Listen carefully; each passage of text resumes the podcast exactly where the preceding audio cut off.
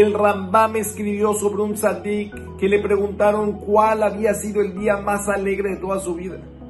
Y él contestó algo inesperado y muy inspirador. Contó que en una ocasión por falta de fondos tuvo que comprar un ticket muy económico para hacer un viaje en un barco.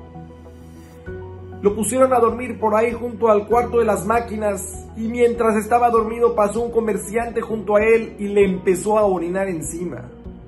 Él cuenta que en ese momento que se despertó y vio lo que estaba pasando, no lo podía creer.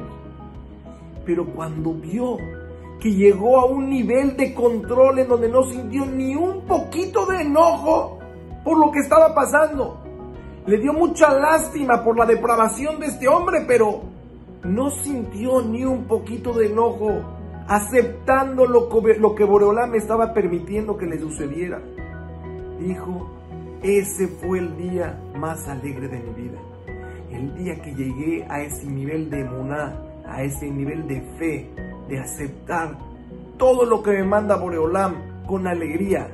Aún esta situación tan baja, esta situación tan denigrante, lo acepté.